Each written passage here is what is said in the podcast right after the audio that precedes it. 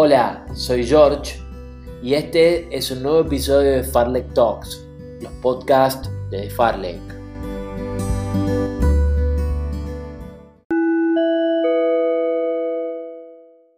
Bueno, este podcast especial, un episodio especial de Farlek Talks, este podcast es un pendiente, es acerca de un pequeño gusto personal dentro de otro más grande, que es de Farlek precisamente, y tiene que ver este episodio con hacer un repaso, contar desde lo más subjetivo, desde lo más íntimo, lo que significó Boston para mí y para otro corredor que enseguida voy a mencionar. Y en ese costado, gracias a otro amigo, en esto de las conexiones, en esto de creer en, la energía. Un amigo me dijo, un amigo que me siguió por las redes, la carrera, me dijo, em, tenés que contactarte con Gonzalo Zapata, me dijo. Pablo Pulpo Alcarce, que le mando un abrazo grande, corredor también. Tenés que contactarte con Gonzalo Zapata, me dijo. Un corredor como vos, me dijo, primero me dijo como vos, después me di cuenta que era bastante más rápido que yo. Pero me dice, escribe un libro, nada, es un tipo divino, me dijo, tenés que contactarlo, tenés que hablar con él, tienen que charlar sobre Boston y sobre la vida. Porque Gonzalo corrió en Boston por segunda vez y como todos nosotros tiene una historia para contar detrás de su experiencia en Boston. Su voz, de algún modo, es la voz de muchos de los que la corrieron en la carrera. Muchos amigos míos, incluso, que seguramente van a escuchar este podcast y les va a rodar una lágrima. Entre ellos, Damián Allende, Juan Pablo Calviño, el mismísimo Fer Llanos, que doy fe que sé lo que siente cuando se pone el dorsal de esta carrera, porque lo hablamos incluso en el bus escolar Camino Hopkinton. Bueno, sin mucho más preámbulo, hablamos con Gonzalo, Gonzalo Zapata, en este podcast de tono bastante confesional. Bienvenido Gonzalo, gracias por estar con nosotros hoy. Bueno, gracias George, gracias a ti por, por esta oportunidad, por esta invitación. La verdad que para mí esto es una pasión, es mi estilo de vida, correr se ha transformado en un cambio en muchos aspectos, cambios positivos, por supuesto, y me encanta compartir mi experiencia, de poder conocerte, te seguía a través de las redes y afortunadamente tenemos un amigo en común como Pablo que nos, que nos conectó, así que la verdad que poder compartir mi experiencia, también escuchar la tuya, enriquecer la conversación entre dos personas que, que creo tenemos una mirada muy similar a lo que es el deporte y a lo que es correr particularmente, para mí me, me encanta y, me motiva mucho, la verdad. Así que muchas gracias a ti por, la oportunidad de poder estar acá conversando. Bueno, por favor, el gusto es mío y te lo dije incluso fuera de, fuera de, micrófono. Em, digo, eh, más allá de, nuestra rutina, de nuestra vorágine, volvimos de, Boston y habíamos hablado, bueno, nos contactamos creo que la semana siguiente a la carrera y, teníamos pendiente este programa, esta charla, esta conversación. Y mm, fue quedando porque uno tiene que retomar sus obligaciones, su trabajo, su vida. Me imagino que vos, también, porque tenés una vida muy cargada, con muchas obligaciones. Eh, ya vamos a conversar de eso también. Y fue quedando la nota y, mm, como te dije fuera de micrófono, Em, cuando me escribiste, porque quiero decir esto, que la iniciativa de finalmente grabar la tuviste vos esta vez, eh, faltaban dos o tres días para cumplirse el segundo cumplemes, le digo yo. Segundo cumplemes, porque nada, para mí cada 18, desde el 18 de abril en adelante, va a ser, es y va a seguir siendo especial para toda la vida, digo, independientemente de, cuántas veces pueda correr esta carrera por una serie de cosas que me pasaron incluso unos días antes de la carrera y, y, bueno, se transformó en algo muy especial correr esa carrera, con lo cual me escribiste, faltaban dos días, miré el reloj y, dije, che, faltan dos días para el cumplemes de Boston, segundo aniversario de, de Boston y dije, tenemos que hacer esto, tenemos que charlar, tenemos que recordar lo que fue esa carrera. Y se dio también, y quiero empezar por acá la charla, vamos a empezar por, por el capítulo Boston y después vamos a desandar un poquito. Se dio también que justamente anoche eh, leímos, porque sé que también la leíste una nota de, de, de un sitio que, que, que, compartí en las redes, que, que, me gustó mucho, que la tenía también marcada como pendiente y no, no tenía tiempo ni de leerla.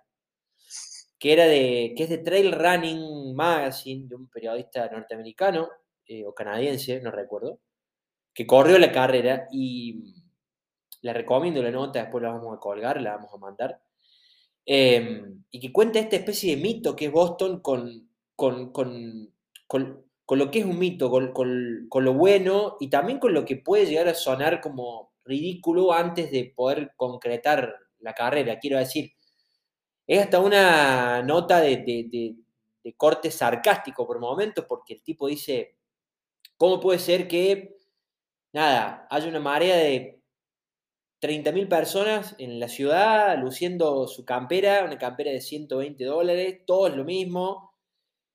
Habla de, la locura, la enfermedad que genera la carrera, y el tipo como que la, o al menos eso es lo que interpreté yo de la nota, la, la trata de una manera como muy lejana, como un bicho raro, hasta que la corre.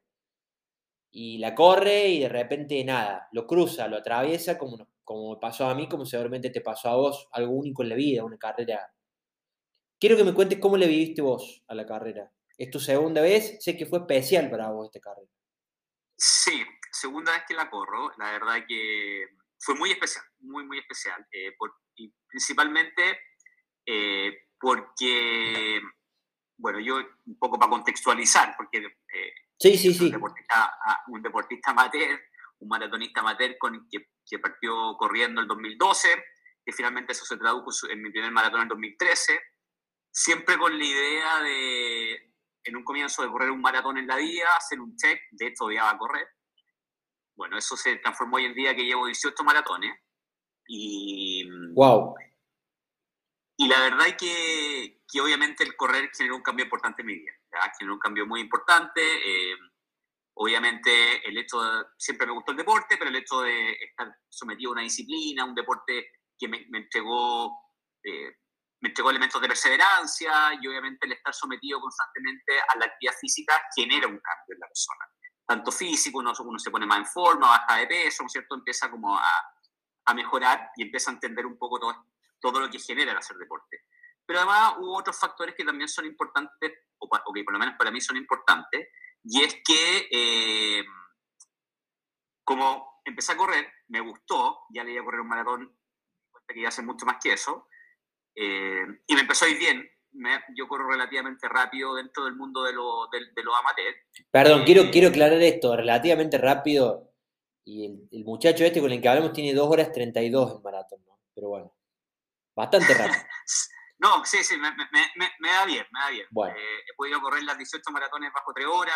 Sí. Por, lo tanto, desde el comienzo para mí Boston fue como un tema, tengo que ir a, tengo que ir a, a, a esto que me cuentan. O sea, mi primer maratón ya pude clasificar, que todo el mundo me decía, oye, de ir, ya clasificaste. Yo obviamente apenas clasifiqué, que fue mi primer maratón, me inscribí porque obviamente dije, capaz que nunca más corran esta velocidad, así que y por eso, claro, mi, finalmente fue mi tercer maratón, corrí Santiago el 2013, después corrí Nueva York y después corrí Boston. Ahí después les cuento un poco más detalle de esas primeras etapas. Bien.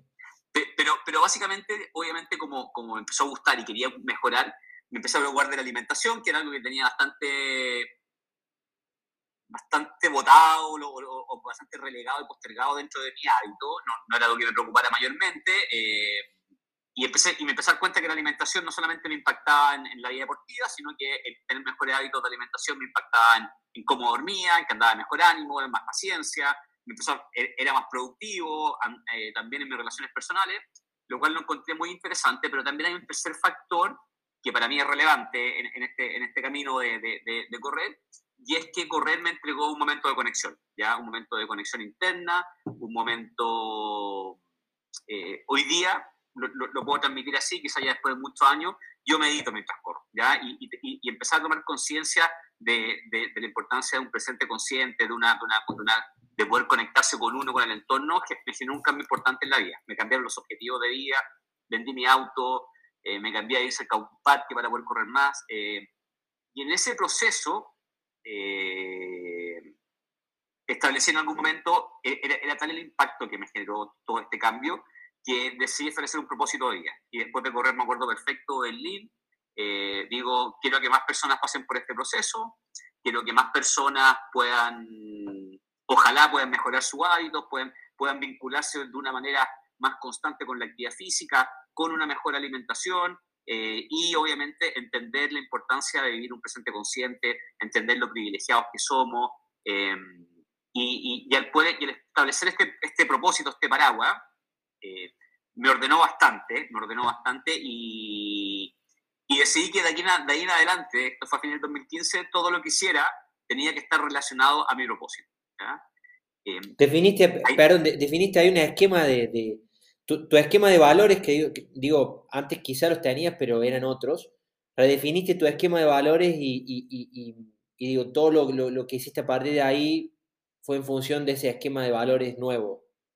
Exactamente. Como definir los esenciales de la vida. Y, para mí en ese momento yo quería y, quiero, estoy en ese proceso, de, de ayudar a que las personas mejoren su calidad de vida, mejoren su bienestar porque también, experiencia propia, también por lo que he podido leer y ver en otras personas, ayuda también a ser más felices, que creo que es algo que todos estamos buscando eh, en nuestra vida.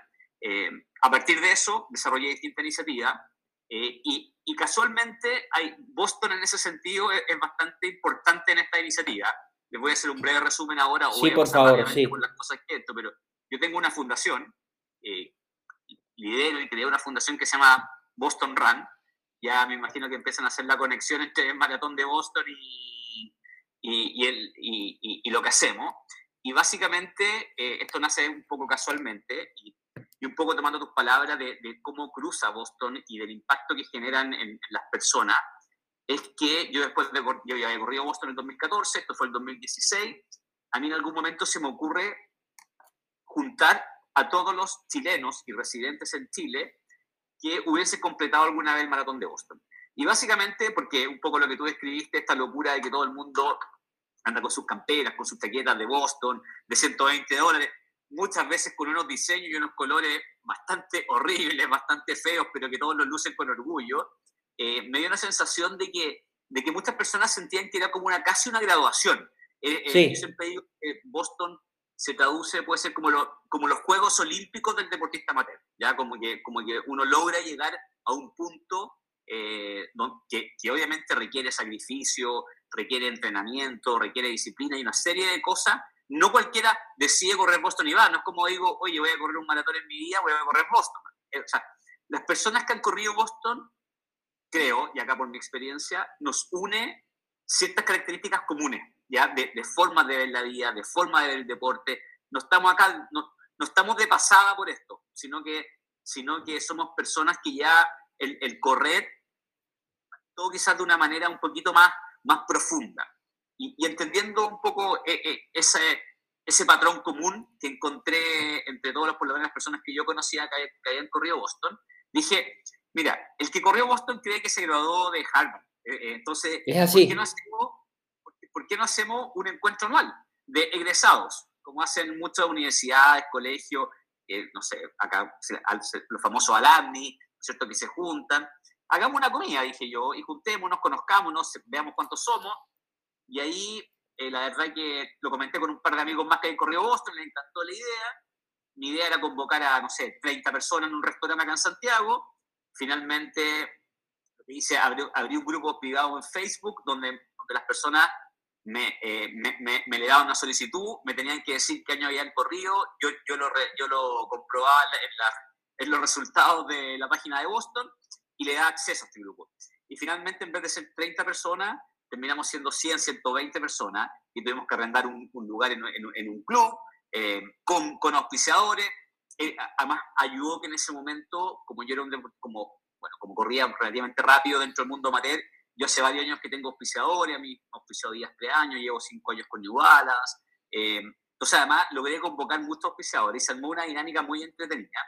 Pero estábamos a pocos días del, del evento y eh, había, convocado, le había pedido a algunos amigos que me ayudaran, ¿no es cierto?, porque, ya el evento requería un, nivel de organización un poquito mayor.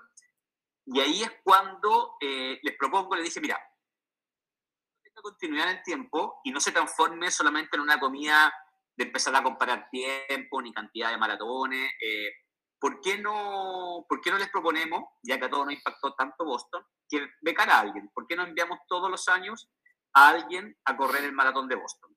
Eh, la idea eh, fue que, pero, no es premiar el performance, no es premiar necesariamente como una persona que, que, corre rápido, sino que buscamos, y bueno, es, una fundación que hoy día eh, existe y, estamos trabajando ya desde el 2016, lo que buscamos son personas de escasos recursos, que no hayan tenido la oportunidad de dejar, que corran, pero que el deporte le haya impactado de tal manera que hayan podido trascender ascender con el deporte a su entorno, que hayan impactado con su entorno al deporte.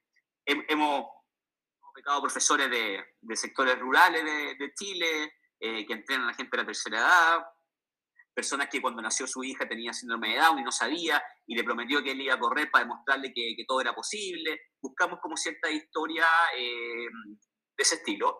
Y la verdad que ha sido un, un, proyecto muy lindo, eh, que de hecho, bueno, en, Boston supo el 2017, me invitaron a la, organización después de correr Chicago ese año, me invitó a Boston, tengo contacto regular con, con, la organización, con, con, el directorio de Boston, la verdad que es un, es un, proyecto muy bonito que ya está vinculado a Boston y que, fue de los primeros proyectos, o no fue de los primeros, fue el primer proyecto donde yo empecé como a cumplir con este propósito. Hoy día también, bueno, por pandemia tuvimos que hacer algunas cosas, pero también estaba enviando gente a Nueva York, a Boston y Nueva York, y tenemos todo un plan que también nos gustaría expandirnos eh, a nivel latinoamericano, ¿no es cierto?, donde pudiésemos, ojalá, eh, reunir a 5, 8, 10 personas en Boston todos los años, en distintos países, eh, y que pudiésemos, que, puedan vivir lo que nosotros vivimos, y un poco lo que nos convoca hoy día, ¿no es cierto?, que toda esta experiencia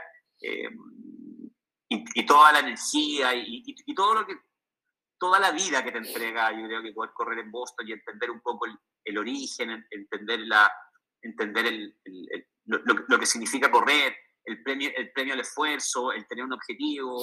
Eh, yo, creo que son varias cosas que se suman eh, que hacen que Boston sea tan, tan especial.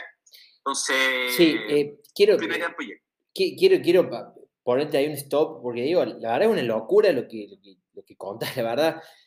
Nada, te escucho y es como que en cierta forma me me emociona porque digo, eh, eh, es un monstruo lo que hiciste, es una locura lo que, lo, que hiciste. Pero digo, más allá de eso, fuiste en el 2014 a correr como cualquiera va a correr, digo, no cualquiera, porque como dijiste vos, y, acá no es una cuestión de snobismo tampoco, sino es una cuestión de decir las cosas como son. Boston es la, es la cima de una montaña eh, que a su vez no existe por sí sola, sino hay todo un proceso detrás de escalar muchas cimas más pequeñitas y también caer y también curvas contra curvas, subidas y bajadas, como es la vida, como es cualquier tipo de progreso hacia algo real y sostenible. Pero digo, independientemente de eso, que Boston es un, bueno, es un unicornio Boston, es perseguir una excelencia, dentro de la categoría de personas que llega a correr a Boston, digo, fuiste a correr como uno más y volviste, nada, y creaste esto y como que pasaste el mando, como que, como que, eh, nada, lo que, lo, que, lo que vos tuviste la suerte de poder hacer, eh, lo, lo, pasaste, simplemente decidiste, em, decidiste convidar, por decirlo de algún modo, toda esa, toda esa fortuna, y acá quiero ser claro, no me refiero necesariamente a lo económico, no es, no, no es fortuna económica, sino en, otros aspectos, se le trasladaste a un montón de, personas que no tienen la oportunidad de poder viajar, y es una manera también de trascender esa, ¿no? Es una manera de trascender. Digo, Boston te trascendió y vos lo trascendiste a, a él o a ella o a la carrera y, es como un lazo imposible de romper en tu vida. Es muy fuerte. Absolutamente. No, absolutamente. Entonces, para mí Boston desde un comienzo tenía una significación especial. Eh, y, de verdad, o sea, yo creo que si bien quizá no, no, es, no el circuito más rápido, eh, puede tener quizá muchas cosas que uno diga, no es la maratón perfecta, pero tiene un espíritu y una energía que... Claro, pero es, que precisamente ahí radica el secreto, creo, de la carrera. Es que es imperfecta, es que es... Nada, es una locura, es una locura ese colectivo a Hopkinton, es una locura esos ocho pueblitos, nada, Framingham, Ashland, todos pueblitos chiquititos que, están en el corazón de, esa zona boscosa, rural, y que en ese momento, que digo que durante 364 días del año son pueblitos silenciosos, y que ese día de repente hacen más ruido que, una gran urbe, por así decirlo. Digo, la carrera es una locura, es un mito, es, es difícil de describir para el que no la corre, yo siempre digo que, que, es algo que me lo dijeron a mí, que no hay forma de describirla la carrera, que hay que vivirla, digamos. Que, Absolutamente. Que es una carrera, nada, única, diferente. Eh, y es como decís vos, no es el circuito más rápido. Eh, generalmente las condiciones son complejas, las condiciones climatológicas son complejas. Bueno, este año tuvimos mucha suerte, hace dos meses nos tocó un día que por lo que... Sí, que por lo que mm, comenta la gente, incluso mismo, la, misma gente de la ciudad, fue un, día único, en, una rareza, un hallazgo que haya habido ese día, pero vos te corrió, te tocó correr en el 2014 el día de la, del, no, no, fue el día del... eso fue un año antes. Un año antes. Un año antes. bueno, pero generalmente tocan días difíciles. No, Sí, sí. De hecho, el 2014 me tocó mucho calor. Bueno, y me voy acercando a poco a la respuesta a la pregunta. Sí, sí, sí, dale, perdón, sí, perdón. Sí. perdona todas las vueltas que me voy, pero.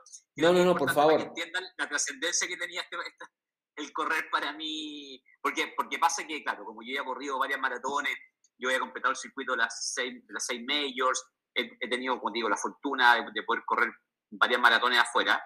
Quizá eh, hay, hay personas como que no, no perciben de, de, la importancia que puede tener correr. No, oye, sí, es, ya, ya, corriste ahí, ¿cuál es como la, por, por, qué puede ser tan especial correr de nuevo? Entonces, bueno, vengo con todo este, con toda esta energía de, de, de, la fundación, ¿no es cierto?, del contacto que tengo directamente con, con, con el directorio del Maratón de Boston. Eh, y, y, en esta lógica, esto fue el 2016, el 2017, en esta lógica de, seguir ojalá eh, desarrollando proyectos que estuvieran bajo, bajo este, este propósito, ¿no es cierto?, que, que tengo, es que se me ocurre hacer un desafío, un desafío deportivo eh, de correr las seis, eh, las, seis, maratones el, mismo año, ¿ya? Y, y todas bajo tres horas. Esa era la idea, correr el 2018 Tokio, Boston, Londres, Berlín, Chicago, Nueva York. Pero el objetivo es de, ese, de ese, desafío no era, y, y, ahí después será quizás para otro podcast, yo soy bien atípico entre los maratonistas porque yo corro sin mirar el reloj, ¿ya? Yo, yo nunca miro el reloj, entreno con reloj, corro con reloj, después lo, lo, lo reviso, pero, yo, yo, tengo una, una filosofía bien, bien, bien particular con, con, respecto al tema de, de, correr sin reloj, correr con, conectado con el entorno, con, con, claro. uno. Te, iba a decir que va, va, va va de la mano con lo que comentaste al comienzo. Claro, va, va, va, muy de la mano. Y además eh, pasa algo bien, bien que, que, ni yo me lo explico, logro correr además muy parejo. Normalmente entre la primera mitad y la segunda mitad no hay diferencia de un maratón, no tengo diferencia más de un minuto. Cuando, cuando corrí en Londres, por ejemplo, corrí 40 kilómetros a 3.36 y 2 a 3.35. ¡Wow! ¡Qué locura! Y, y, y, sin mirar el reloj. No sé, es, es, es, ni yo, ni yo lo puedo explicar tan, tan claramente, pero... no, bueno, puede, pero puede haber una explicación en esto de que decidís conectarte con lo real, con lo importante, con tu cuerpo, con el entorno, y eso hace que, que de repente nada, tenga su, su, correlato fisiológico, que a su vez, no sé, digo, pero se tiene una explicación un poquito más profunda quizá para desarrollar, pero, y, podríamos conversar harto sobre el tema de la conexión. Ni hablar. Como, como un trance, bueno, hay, hay varias cosas ahí. Sí, sí, sí. Quizás podría ser otro, otro podcast más adelante. Sí. Eh, y el tema del tiempo nunca ha sido tema, ¿ya? De hecho, efectivamente yo corro rápido, pero también esto es un deporte de superación. Por lo tanto, puede ser que alguien que corra en cuatro horas, incluso sea mejor que yo en el sentido de que es capaz de llevar su cuerpo a un límite quizás mayor que yo. ¿ya? Entonces, en ese aspecto, para mí el tiempo nunca ha sido el gran tema. ¿ya? La verdad que para mí este es mi estilo de vida, eh, me gusta correr y, eso para mí es lo fundamental. Entonces, este desafío no tenía ninguna, ningún objetivo de poder demostrar que podía correr varias maratones en un año, ni que corría bajo de hora, sino más bien era, eh, el objetivo era de que a todas esas personas que dicen que no tengo tiempo para hacer deporte, no es así, sino que no está dentro de sus prioridades y no se lo han planteado como algo realmente que quieran hacer. Entonces, yo dije, mira, yo tengo, tengo mi trabajo, tengo un, hijo en, ese momento de un año, un año y medio, me tengo que despertar en las noches, tengo que mudar, tengo que, tengo que dar leche, eh, entreno y además voy a correr seis maratones. De, de, correr las seis maratones y partió en Tokio muy bien, eh, hice 2 horas 39, partí muy bien. Mi gran susto era, tenía dos grandes atenciones, que era Boston-Londres, particularmente Londres, porque era seis días después de Boston, y, eh, y después que en seis semanas, en el segundo semestre, tenía tres maratones. Eso obviamente eran como elementos importantes. Pero para mi sorpresa, eh, y, y, que, y, que, y, que, uno puede ser como sorpresa no grata, eh, ah, y, y, mi temor era no correr algún maratón bajo tres horas. ¿ya? Ese era como mi gran, mi gran... Como yo decía, mira, si pasa algo, bueno, voy, a, quizás no pueda cumplir con el desafío porque corra sobre las horas. Pero como la vida siempre es impredecible y siempre te va sorprendiendo, y a pesar de que uno crea tener todo muy controlado, todo muy... Eh, siempre, siempre hay factores que uno no maneja. Fui a correr Boston, mi segunda maratón, muy tranquilo, muy confiado. Eh, y me tocó este, este, este, día, hablando del clima, este día de lluvia, vientos de 40 kilómetros por hora. Eh, bueno, fue, fue un día que fue realmente un desastre en términos de clima. 2018. se estuvo, 2018. Se estuvo pensando, se estuvo, bueno, se estuvo pensando suspender. Sí, sí, no, no. Es una edición que, que, que, que digo, como, como aficionado, como, como que, eh, comentador, periodista de atletismo, me quedó marcada como corredor por, por, empatizar con los corredores. Tengo un amigo, Damián Allende, que también le corrió esa edición. Fue una edición, fue, fue, fue una locura, fue una locura. Recuerdo a Jalain Flanagan con la campera, Des ganó con la campera puesta, exacto, una locura. Exacto. Bueno, y la verdad que, eh, con el, esto con el pecado y, y, por, por, circunstancias de la vida, me mojé muy temprano, a las seis y media de la mañana. Eh, llegué, llegué, al lugar de, llegué al, a Hopkinton, en el lugar de partida, eh, muy, me sentía muy mal, muy frío, partió la carrera, nunca pude entrar en calor, tuve que retirar por única vez y primera vez en mi vida en un maratón, me dio hipotermia, eh, terminé en una ambulancia en un kilómetro, no, todavía no tengo claro si fue el 15 o el 18, pero, pero, pero por ahí. Eh, me, me, me, meten a esta ambulancia, me, me preguntan eh, oye, ¿quién te puede ir a buscar? Nadie, si, y además tú estabas cerca, no sé, estaba, imagínate, kilómetro 15. Ah, claro, más o menos. Más o menos, yo creo que por ahí era. De hecho, fue, fue que, que yo fui una ambulancia, yo la di, ya, porque no me sentía muy mal, veía todo, todo lento, y, y él, me, hacen entrar a la ambulancia, después me dicen, oye, no puedo mover la ambulancia, pero como yo que no estaba tan bien, finalmente pido autorización y mueve la ambulancia, me lleva a un punto de tensión. Bueno, finalmente me tuve que retirar, como única vez. Imagínate que yo venía con todo este proyecto, con auspiciadores, con, con prensa, obviamente, eh, yo diciendo qué va a pasar con mi proyecto. En seis días más corría en Londres y yo tenía pasaje comprado de Boston a Londres, no volví a Chile. Eh, bueno, pero rápidamente, después de recuperarme, dije, no, el, desafío sigue. Eh, el, parte de lo que quiero, para mí lo importante transmitir no es que soy capaz de correr seis maratones bajo tres horas, sino que el mensaje es, oye, eh, me, el hacer deporte, el, vincularme a la, actividad física, al bienestar, para mí es un esencial de mi vida, por lo tanto, le doy la prioridad que tiene y lo logro hacer, a pesar de todas las dificultades que pueda tener. Y además, también pensé, la vida es así, la vida está llena de fracasos, eh, todos fracasamos, tenemos momentos altos, momentos bajos.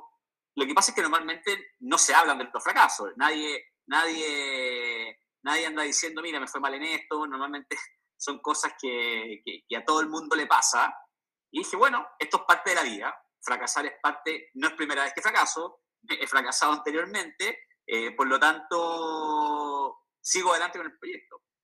Seguí adelante, me fui a correr Londres, que lo tenía seis días después, me sentía pésimo, llego a Londres y me toca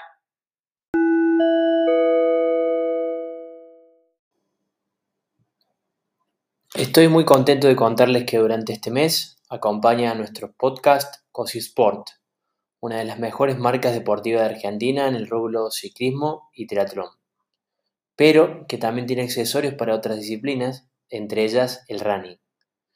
Estoy seguro de que muchos de los que escuchan este podcast también pedalean y, ¿por qué no? También se atrevieron o les gustaría probarse en el triatlón. Cosi es una marca de Buenos Aires, Argentina, con alma deportiva desde 1983. Puedes visitar su tienda e-commerce en tiendacosi.com y encargar tus productos con un 15% de descuento. Reciben todos los medios de pago y hacen envíos a toda Argentina. Del hombre, yo no lo podía creer, así porque además el calor, a mí, el frío, yo no, entre comillas, no lo respeto, pero a mí el, calor es algo que realmente me genera como cuidado. Y yo no voy a creer, estaban los días previos, hoy el día más caluroso de la historia de Londres, al otro día era lo mismo. Mira, por fortuna yo también tenía... Vos sabés que, vos sabés que te, te, te, te, paro ahí porque estuvimos ese 2018 en Londres. Probablemente, te, ah, probablemente te hayamos visto llegar. Seguro. Estuvimos ahí. Eh, Estefanía, que es mi pareja, es fotógrafa de atletismo y estuvo sacando fotos. Y yo la estuve viendo en la carrera y fue una locura ese día, un calor que también igual no se podía creer. Lo, digo, los mismos citadinos de Londres te decían que, que, era un día atípico para, para, el maratón. Y bueno, y además yo tenía contacto con Martín Fisk, que imagino que lo conoce, de España, que estaba, estaba terminando su, su desafío de, ganar todas las medios en su categoría. Sí, lo recuerdo. Eh, y, estamos, y no nos conocíamos, habíamos estado en contacto a, través también de un amigo, como, como ahora Pablo nos contactó, también de un amigo que me había contactado con Martín Fis, habíamos estado conversando muchas veces, y de repente siento a Gonzalo, siento un grito antes de partir, y me hace una lengua maravillosa, me dice, porque yo estaba con muchas dudas, imagínate, de, de, no terminar un maratón. Claro, tu, tu estima estaba bastante estropeada claro, era difícil. Bueno, finalmente corro, corro, Londres, lo termino en 2.49, perfecto. Eh, y ya de ahí seguí con el, seguí con el, con el desafío completo. Finalmente fue, fue una tremenda experiencia. Terminó siendo un libro que se llama, que se llama La felicidad de correr. Sí. Donde, donde, básicamente ahí lo que cuento en este libro es, es un poco la visión que tengo yo del, del, correr, de la importancia de todos los aspectos que te mencioné, de la alimentación, del, de la mente, del, tema de un presente consciente, pero, pero se hace, hablo todo esto a través de ese año, y donde a cada maratón yo le, la relaciono con un título con respecto a algo a mí relevante. La mente, la alimentación, a cada maratón le fui dando como un, como un tema que, que son para mí los relevantes dentro del correr y este estilo de vida que yo, que yo, yo, te comento que, que, para mí significa. Y, y, tuve mucha suerte porque además me, me llamó un, grupo editorial muy grande, el grupo editorial más grande del mundial, así que la verdad que eh, se, lanzó, se lanzó en Chile simultáneamente en todas las librerías, en todas las plataformas digitales, así que la verdad que ha sido para mí una tremenda herramienta también para poder comunicar esto. Entonces... Sí. Dale. No, no, no, digo, pero qué, qué locura, primero tu proyecto, digo, este comienzo desde, desde partiendo de Boston, la fundación, la importancia esta de trascender, de inspirar, em, y, después ya yendo en un sentido más material, qué locura este proyecto de las seis mayors en un año. Em, y qué loco también, y qué interesante, y qué importante que, a partir de ese fracaso, entre comillas, porque no fue un fracaso, sino que es la vida, o mejor dicho, quizá fue un fracaso, pero la vida está llena de ellos, y mm, yo tengo un dicho, un mantra que, es de Brad, Brad, Stulberg, que lo debes conocer, que, dice, em, hay que abrazar los fracasos agudos para las ganancias crónicas. Digo, ese día tomaste la decisión correcta, que en realidad no había otra opción. Era, era lo que tenías que hacer. Tu cuerpo dijo, bueno, no puedo seguir así, eh, con hipotermia. Me pasó algo similar en el, 2000, en el 2016. Bueno, yo también lo cuento en mi libro, un problema en, un, en, un, maratón que lo tuve que abandonar, obviamente en otra escala, en otro nivel, con mucho por aprender del maratón, de la distancia. Y creo que a partir de eso me enfermo, me enfermé de hipertiroidismo. Ese maratón lo abandoné con una diarrea tremenda, producto del hipertiroidismo. Cometí el error de continuar entrenando porque iba a Nueva York ese año.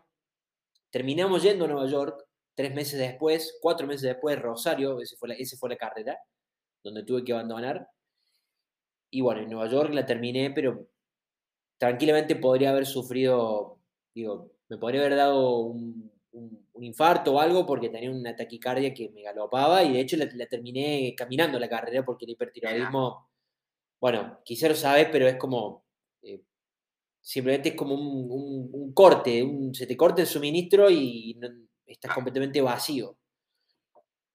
Y digo, y me pasó, este, eh, me pasó esto de entender y de redefinir y redefinir, digo, esto, ¿por qué corro, no? Eh, ¿Cuál es la importancia de correr o cuál es el mensaje que, me da correr, que, me entrega correr y, qué mensaje quiero entregarle yo a, la, digo, a las personas con las que hablo, a mis amigos, a la gente que, por ahí uno tiene la suerte de, tener una plataforma, una voz para poder, en este caso, transmitirle un libro. Bueno, me, sí, y me, pasó algo, algo, algo también bien, bien yo lo considero importante, en Londres, sí. cuando estaba, después de correr Boston, me fui a Londres, estaba todavía con esta duda y yo obviamente, independiente de, que con la mejor actitud, pero como dándole vuelta con este tema, que Boston sí, sí. terminar, em, veo, voy, voy, voy en un metro, en un cambio de línea, y veo a una familia, mamá, hijo, pero el hijo iba en un, haber tenido unos cinco años, o cuatro, y iba en un carrito, tenía una enfermedad, eh, tenía una enfermedad bastante importante o bastante grave, algún, algún daño quizás cerebral, eh, pero con una actitud y una felicidad irradiando una energía, el, el, hijo igual, o sea, uno lo miraba y cómo interactuaban, cómo hacían cosas, y como que uno dice, y, y, mi preocupación o mi, problema es que no terminé un maratón. O sea,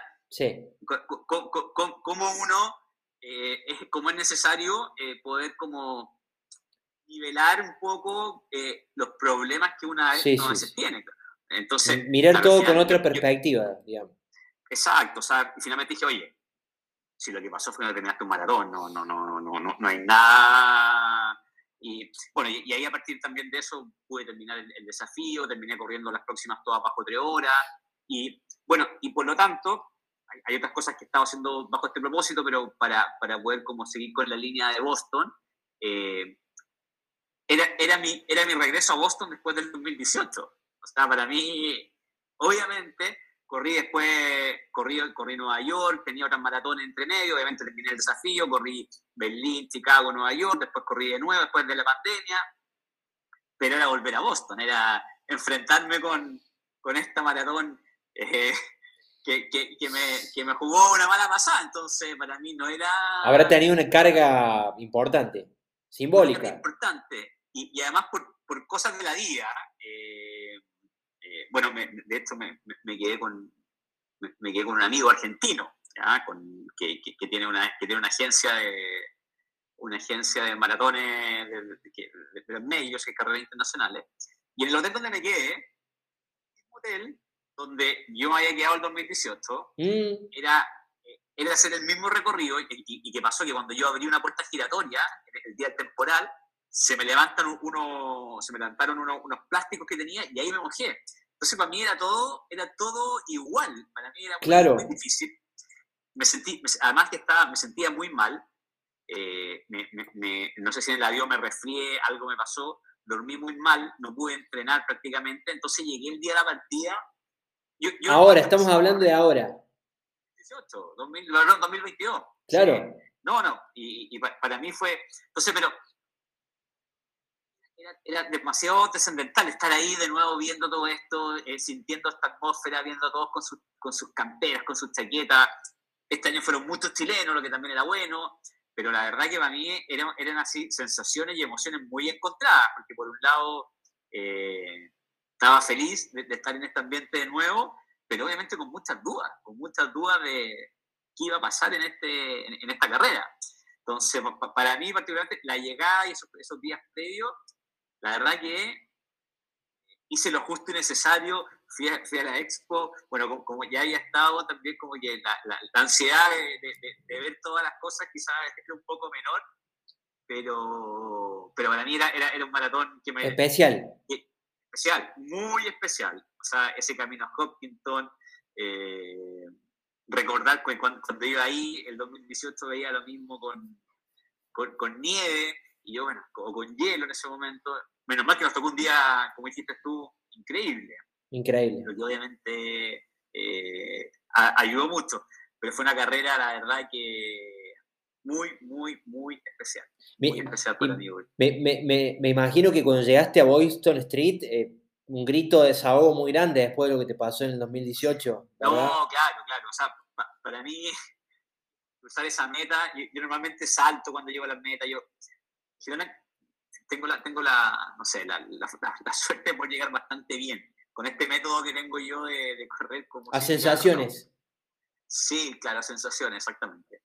Eh, pero ahora, salte, grite, no lo podía creer. Además que el entrenamiento para mí de, este periodo fue muy, fue muy complicado por temas logísticos con los niños, del trabajo por primera vez no pude entrenar con, con el grupo con que entreno. Yo, además soy, lidero un, sí. un, equipo de, un equipo de corredores acá y, me entrené muy solo, lo que obviamente me, me, pasó la cuenta en el... Entonces fue, fue, fue un periodo bien, eh, bien particular y bien, bien difícil. Entonces estar allá, poder terminarla. Y llegué con muchas sinceramente llegué lleno de dudas, lo, que nunca me pasa en un maratón, porque en general digo, yo, yo soy de la idea de que lo difícil no es correr un maratón, sino que lo difícil es entrenar un maratón. Cuando uno entrena un maratón correctamente y eh, no debería tener ningún problema en correr el maratón. Y, y, y, y, el maratón tampoco nos da grandes sorpresas, porque refleja, o sea, lo mejor que nos puede pasar en un maratón es que refleje lo que entrenamos, y ahí para abajo tienen todas las sorpresas negativas, porque uno no, una sorpresa en un maratón iba a bajar su tiempo en 10, 15 minutos porque la fisiología no nos permite, el cuerpo no. Sí, sí, hay factores que uno no puede controlar y eso es lo maravilloso del maratón también, ¿no? Que, que, que, que está lleno de, de, de factores eh, externos a uno que uno no los controla, que de repente se diga, nada, como te pasó a vos en el 2018, te tocó un día un infierno con una tempestad, con agua nieve, con hielo, o, o, o, o al revés, con calor. Digo, eh, eso creo que es lo, lo atrapante del maratón. Así que poder terminar, poder terminar en, en mis expectativas de tiempo, eh, con lo que yo, yo pensaba que iba a correr, fue así un desahogo, no lo voy a creer. Claro, me imagino. de hecho, tengo que confesar que cuando me sentía mal antes de correr, en, los días previos, me sentía muy mal, dije, no voy a correr, dije, y partí corriendo, y partí, no partí tan, no partí un poco, dije, última vez que corro Boston. Llegué a la meta y, que, y ya dije, y el otro... así que, así que quizás me inscriba de nuevo. Claro, qué locura. Qué lo... Bueno, sí, a mí me pasó algo parecido y, y, y acá el otro día teníamos una charla acá en casa y bueno, ahora vamos a, el año que viene vamos a Londres, porque no la corrí. Digo, no es fácil, aclaro esto porque pareciera ser que es fácil ir a correr una major, no, no lo es. Pero digo, nada, en esto de soñar o de, de, de de tejer eh, hipótesis sobre qué es lo que podría hacer uno, me decía Estefanía, bueno, vamos a Londres, vamos. Y yo, viste, es como que, no sé, la tengo a, la carrera tan fresca y fue tan especial para mí que es como que, no sé, siento que, que, que, digo, más allá de si vuelvo o no el año que viene, pero una carrera para volver siempre, ¿no? Es una carrera que, que, que, te... Vos sabés que lo definiste bárbaro al principio, lo, lo, lo, lo definiste bárbaro, es, especial, es, es, yo, yo, yo la defino o la definí Digo, y esto es muy subjetivo, también es muy interpretativo, muy personal de cada uno, por eso la mejor definición es la que uno puede construir en base a sus propias evidencias o hechos fácticos. por eso digo, el que escuche esto y tenga la marca y tenga la posibilidad que ahorre, que, que como sea, se lo ponga como meta. Que postula a la fundación. O que, claro, sí, sí, sí, o que recurra a tu fundación algo, pero digo, em, en mi caso, eh, yo la defino como un, como un viaje, un viaje en sentido más literal, porque esa mañana un colectivo escolar que te lleva, 40, te lleva 42 kilómetros por una autopista bloqueada, solamente para los corredores, te lleva en un bus eh, donde vos tenés solamente tu bolsita para tirar tu ropa de, abrigo que, que, vas a dejar en el pueblo. No tenés tu celular porque lo dejás, porque nada.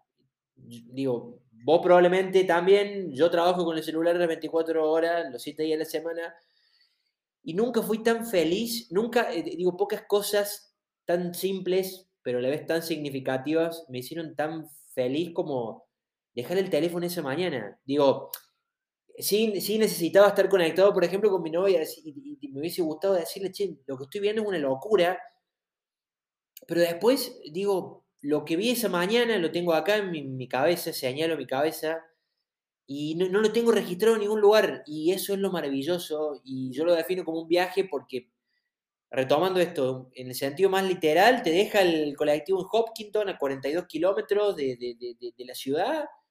Y vos tenés que volver a la ciudad y tenés que volver corriendo. Es algo totalmente primitivo, es muy loco, pero es primitivo. Y después, porque a mí ese día, en realidad, días antes, yo enterré a mi abuela, que era como mi mamá, la enterré y, a la hora estaba en el aeropuerto. ¿Te imaginas cómo corrí la carrera? La, corrí llorándola porque para mí hasta el día de hoy persiste el duelo, pero llorándola bien, pero, pero digo, la, sentí conmigo que me acompañó. Y, y nada, fue una locura, fue un, fue un, viaje maravilloso, es un viaje que, que, a su vez entiendo esto también que me decía de, de, de de esto que te pasó en el 2018 y la relación con este año, porque intimida, ¿no? Intimida porque es una carrera que, te lleva lejos, que te deja, que no tenés nada para, comunicarte, que, que, hace un frío de cagarse generalmente.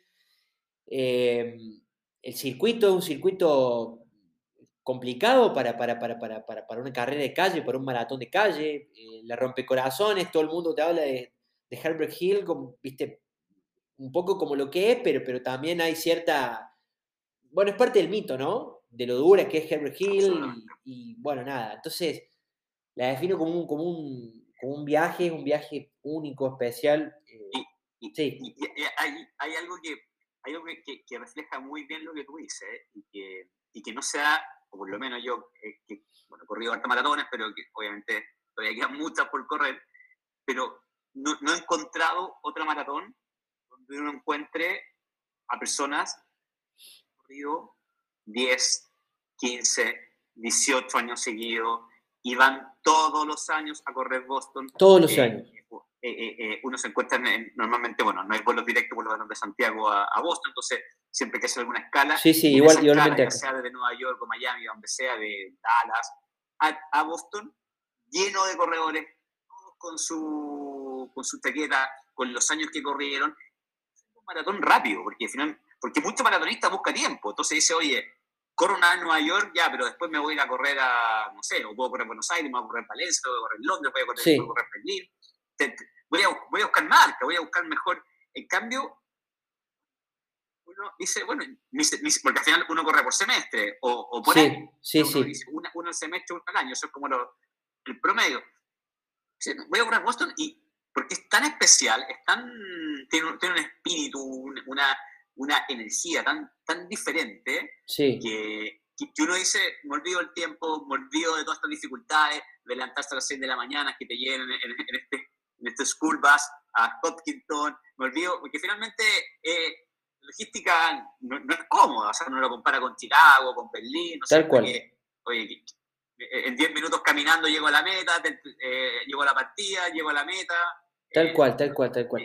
Sí, y, sí tal cual. Vos sabés que, que, que, tiene esto que, yo también lo conté un poquito, eh, nada, tuve la suerte de, salir ahí en un micro chiquitito en ESPN el día antes, que hicieron un especial, bueno, y, decía esto, que finalmente es lo que hice, es esto de entregarse un poco, porque me preguntaban, bueno, ¿y cómo vas a plantear la carrera? Bueno, yo no he llegado a ese nivel que digo que es un capítulo aparte, estaríamos ahora, este, estaría ahora hablando con vos, pero digo esto de, la, de yo no he llegado a esa capacidad de meditar o, de entregarse a, un nivel de no mirar el reloj, pero sí, mm, yo trato de no mirar el reloj o mirarlo poco, mm, los parciales los miro muy poco, eh, digo, después de mucho dármela contra la pared con el maratón, estoy aprendiendo, en mis últimos tres maratones he corrido muy, pero muy parejo, pero em, siempre con una planificación, siempre en, en esto que hablamos antes,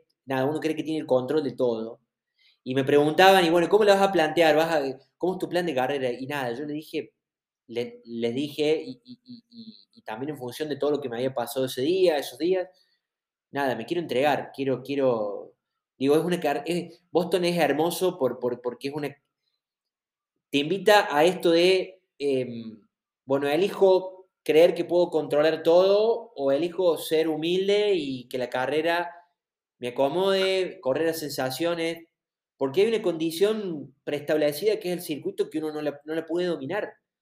A diferencia de un maratón como Berlín, que no le corrí, pero, pero es un maratón rápido, a diferencia del mismo Buenos Aires, que es un maratón muy rápido. Em, digo, acá no, hay, hay, factores incontrolables. Básicamente el circuito. Entonces eso le hace especial y eso hace que uno se despoje. Es como.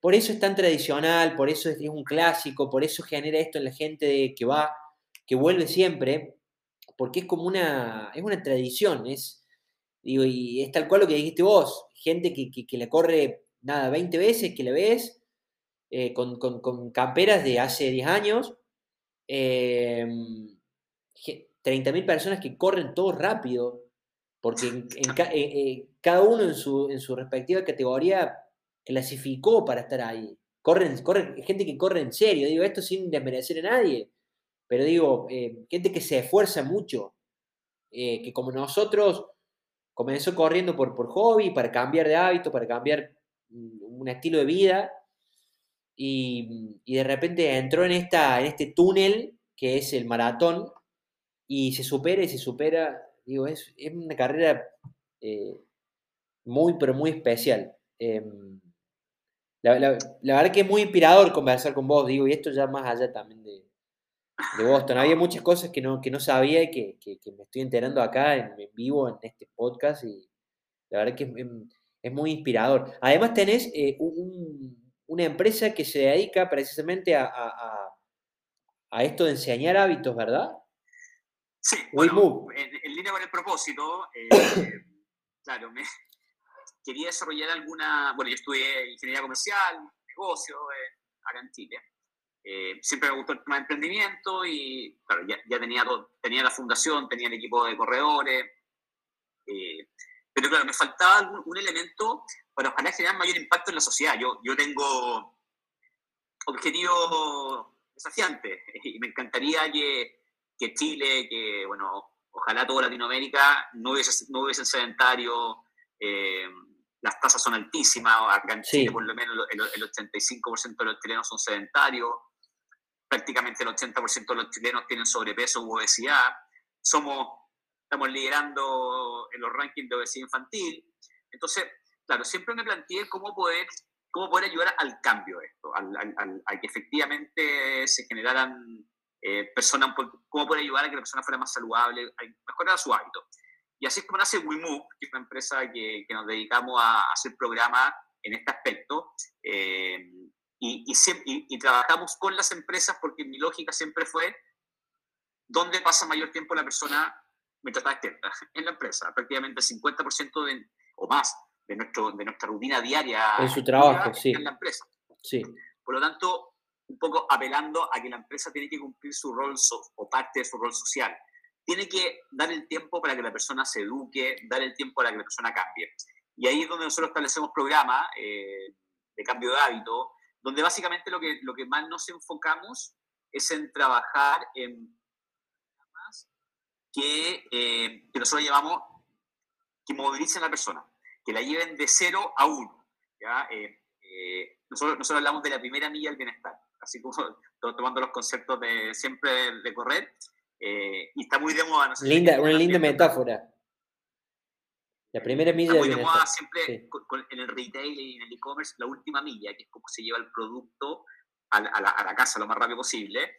Nosotros dijimos, nosotros estamos al revés, nosotros somos, somos contracíclicos y lo que queremos trabajar es la primera milla. Y pues, la primera milla del bienestar es realmente motivar y movilizar a todas estas personas que hoy día no están haciendo nada a que utilicen el contenido que existe asociado o a la, salud.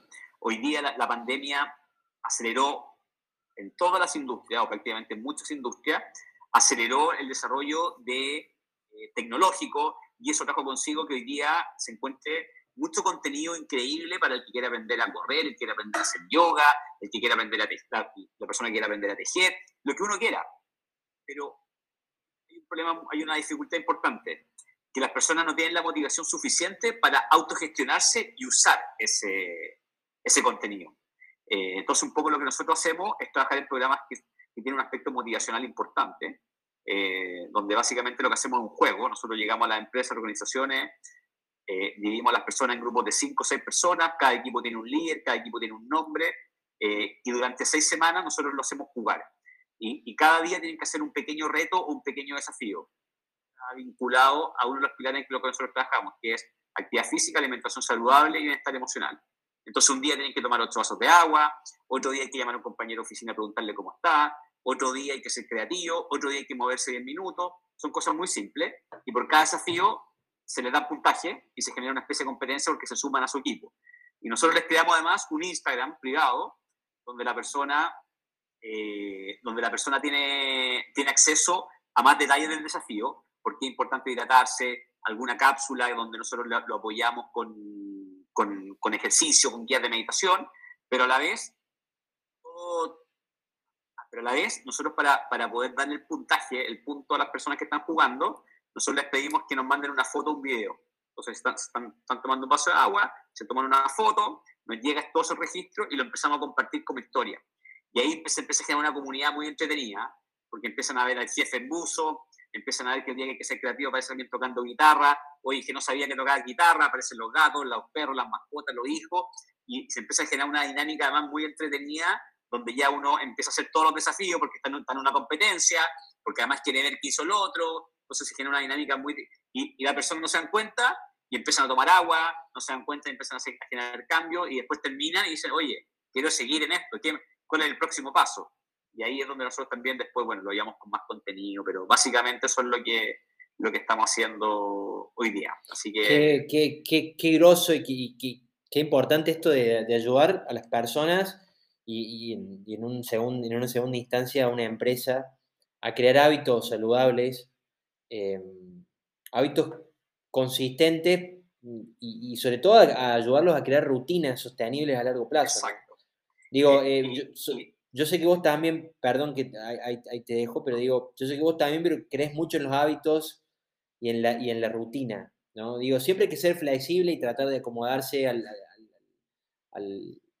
a esto, bueno, de los factores que uno no puede controlar. Eh, retomamos la conversación de lo que te pasó en Boston pero digo, siempre que uno pueda, eh, la importancia de crearse rutinas, de crearse hábitos, de aferrarse a eso para ser consistente y que eso después termine impactando en muchos ámbitos de la vida. Absolutamente. Así que es un proyecto que la verdad me tiene muy contento. Llevamos más de dos años.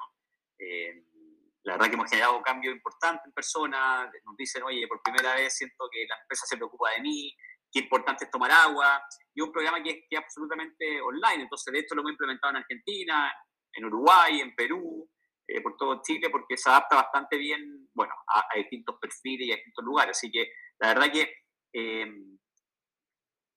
ese es mi objetivo, movilizar a las personas. Hoy día hay, hay mucho contenido, hay muchas formas de, de poder ser más saludable, de poder conectarse con, con mejores hábitos, pero hay que motivar correctamente a las personas para que lo hagan y para que esto ojalá trascienda y empiece a impactar a su entorno, a su hijo, o sea, finalmente también hacer consciente a las personas del ejemplo que son, de, de, todos los que son padres, son jefes de familia, entender que los niños se, se, educan por el ejemplo. Entonces, lo que uno hace, lo que uno es, es finalmente lo que, lo que los niños van a hacer.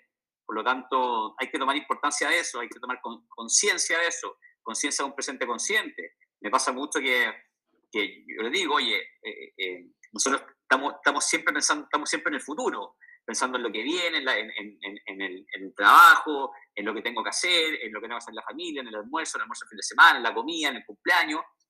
Y, así es como empiezan a aparecer los comentarios, oye, que se me fue volando el día, se me fue volando el mes, por lo menos aquí en Chile es muy común que fin de año se nos fue volando el año. El problema es que se nos va volando la vida. Entonces, ¿en qué momento eh, reflexionamos? ¿En qué momento hacemos y, entendemos que, oye, ¿qué es lo que quiero? ¿Por qué lo estoy haciendo? Eh, quiero todo esto, pero ¿qué costo tiene? Entonces, finalmente, entender, entender, también que somos unos privilegiados. Eh, normalmente la, la, vida es un privilegio. Entonces, yo sé que hay personas que tienen más dificultades, personas que... Pero, pero, pero la vida, lo, si, uno, si uno la mira correctamente, es un privilegio. Es un privilegio vivir. Más allá de dificultades que uno pueda tener, más allá de problemas que todo... Que en todo ámbito se vive. O sea, finalmente siempre como una... Está muy relacionado al, al tema, del, al, tema, obviamente, del éxito económico, el, el, el, que es más fácil todo, pero no necesariamente está bien, no, no, no tiene una, una correlación tan directa. Entonces, eh, finalmente creo que es importante como que cada uno analice lo que quiere, cómo quiere que lo vea el resto. Eh, pensar, oye, ¿cómo, ¿cómo, está viendo el día el resto? sí, sobre, todo, sobre todo, digo, en, en, este, en este momento, digo, tan particular, como, lo son todos, de, de, la existencia, en un momento donde el hiperconsumismo, la, hiper, la hiperconectividad, digo, esta, este, esta cantidad de, de, gurúes o de, o, de personas que, que, que, nos bombardean con información y, con información, eh, nada, con fakes, con, con, con, con recetas eh, para conseguir todo tan rápido, digo, y, sobre todo a nuestros niños, esto de que de, siempre eh, el atajo, el atajo constante. Digo, mira, qué interesante lo que tú dices, una de las cosas que nosotros tratamos de, promover bastante, es que las personas normalmente cuando tratan de hacer cambios, tratan de hacer deporte, tratan de correr o tratan de alimentarse mejor, tratan de hacer cosas, lo, que no hicieron en 15 años, en una semana. Entonces, ¿por qué? Porque tienen esta sensación de la inmediatez, de que todo tiene que ser ahora. Entonces, claro, gente que como yo estoy bien relacionado al tema de, correr, me dice, no, es que yo intenté correr, pero me lesioné, me dolió la rodilla. Bueno, ¿y qué hiciste? No, eh, el primer día corrí, corrí al, otro día quise correr más rápido y más lejos, el tercer día más rápido y más lejos, al cuarto día, porque trató de hacer lo que no hizo en 15 años en cuatro días. Yo digo, pero es obvio que te va, que te va, que te vas a lesionar o te, va, o te van a aparecer molestias. Claro. Si estresaste, tu cuerpo durante cuatro o cinco días. Eh, no entienden que esto es un proceso, que todo tiene, que, que, que, todo, todo es paulatino, que es paso a paso, de a poco. O sea, es progresivo. Es progresivo, digo, y, como hablábamos antes, tiene, tiene, tiene subidas, bajadas, eh, momentos lindos, momentos feos. es incómodo. No, no, no, funciona. Y, bueno, y, en esto del maratón, parecemos evangelistas del maratón, pero la verdad es que el que corre maratón lo puede decir, el que corre en general, el que corre las largas distancias, eh, digo, también 10 kilómetros, 21, 42, ni hablar, pero digo, te enseña a ser paciente, a ser persistente, te enseña, te enseña a, intentar prevalecer. Em, nada, la verdad que eh, esta conversación es espectacular. Te quiero decir esto, es inspirador escucharte, es inspirador hablar con vos. Eh, digo, se me van ocurriendo muchas cosas según lo que vas comentándome. Em, esto de la importancia de, todos los días levantarte y, responder y responderte sobre un esquema de valores y, todo lo que uno hace, o mejor dicho, las acciones que uno lleva a cabo, porque soy de la idea de que somos nuestras acciones, no somos o no nos definen lo que pensamos o lo que sentimos, sino lo que hacemos. Y que todo lo que hacemos, eh, cada día intentar que respondan a ese esquema de valores. ¿Por qué hago lo que hago? ¿Qué impacto tiene esto que hice hoy en mi vida, en la vida de los demás? ¿Cómo puedo mejorar en algo el día a la persona que tengo al lado? Digo, y en esto, nada, em, uno falla también y es la vida. Eh, a mí me pasa y a vos te debe pasar, digo, quizás estás en un nivel mucho más zen y quizás estás en un nivel mucho más eh, que puedes controlar, pero a mí me pasa que hay días que, simplemente exploto, que no tengo un buen día y que de repente digo, pero la importancia es reflexionar sobre eso.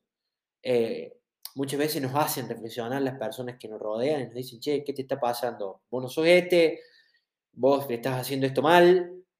La importancia es escuchar y, ahí es donde entra el maratón en nuestras vidas, y, pero no la carrera, porque vos dijiste algo que es muy cierto también. No la carrera ni el día de la carrera, sino eh, eh, el, maratón como estilo de vida, el, entrenamiento para un maratón.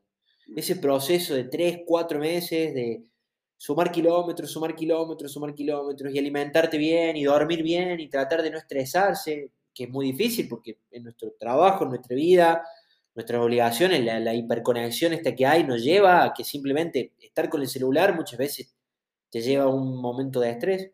Pero digo, el maratón es un estilo de vida y, ahí es donde es una linda metáfora.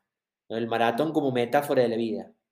Em, nada. Em, y otra cosa que también, que lo estoy anotando porque es maravilloso esto, es la importancia de, entender que somos un, pestañeo. Yo, yo siempre cito una nota que me quedó grabada, de Conrad Anker, un escalador muy, prestigioso, eh, un tipo que hoy tiene, no sé, 60 y pico de años, eh, tipo que escaló eh, los ocho, escaló, bueno, hizo el circuito de majors de, la escalada, la hizo, los hizo no sé cuántas veces, los 8000.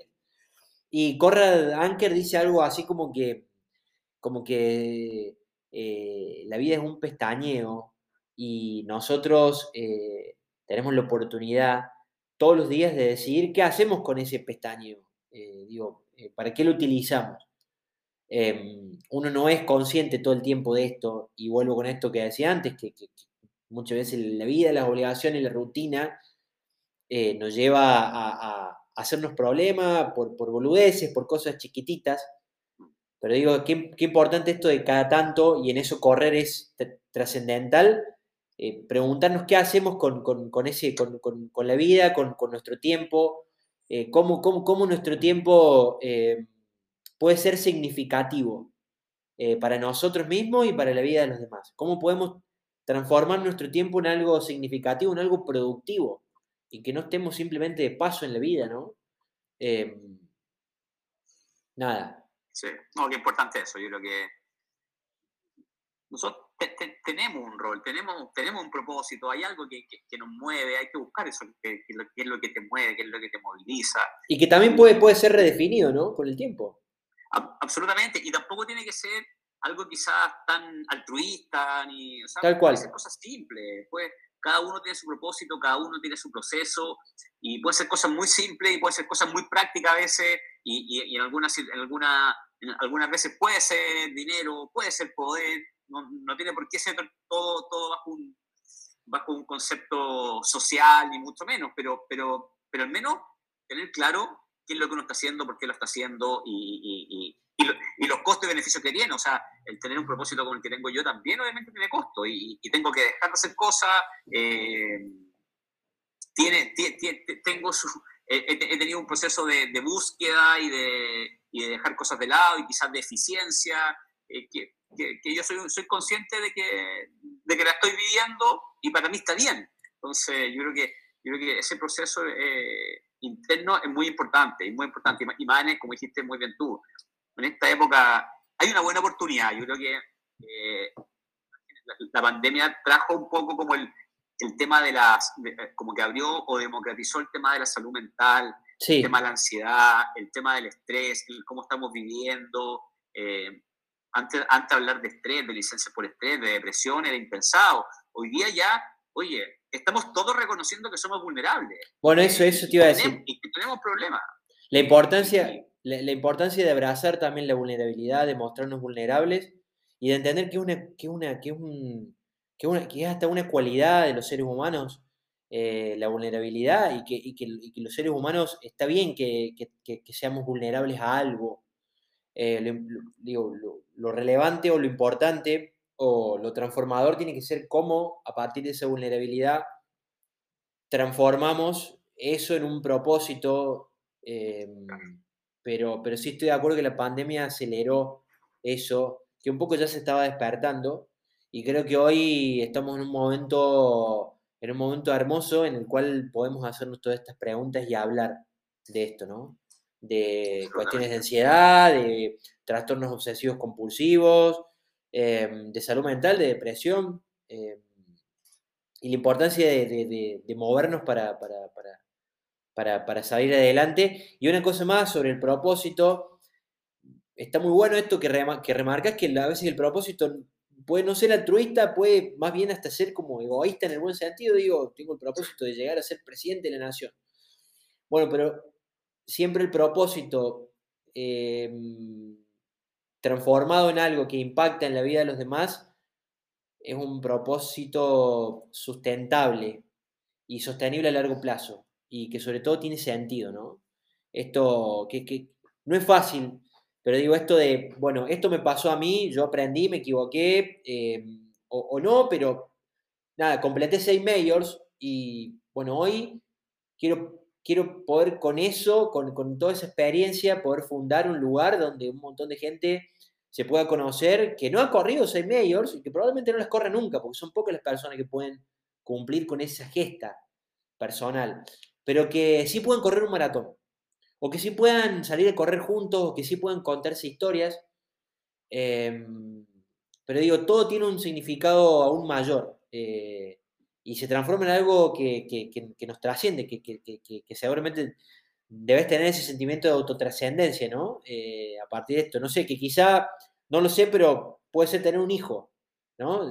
Claro. Tu, tu vida pasa a ser la vida de otra persona. Em, No, qué, qué, qué, qué, qué, qué groso, digo, y es inspirador que hayas podido combinar ambas cosas. Sí, Em, pero, pero mira, eh, eh, la verdad, pero un camino largo. O Sí. sea, eh, eh, yo, yo te digo, tomé esta decisión a fines del 2015, en septiembre del 2015, después de correr Berlín, por eso me, lo tengo, tengo clara la fecha. De hecho, yo ya sabía que iban a ser mi primer hijo y tomo este propósito. eh, y la verdad que eh, es un camino largo y es difícil. Y, y han pasado seis años, o un poquito más de seis años. He hecho muchas cosas, ¿verdad? Me faltan muchas cosas, todavía estoy en ese camino, tampoco podría decir, mira, pues, lo logré, estoy resuelto. No, es un camino que, que, que, que de verdad que te- hay que tener claridad que también es difícil. No, no basta con decir, oye, tengo este propósito y, y claro, hoy día cuando yo cuento me dice, oye, qué bueno que lo lograste.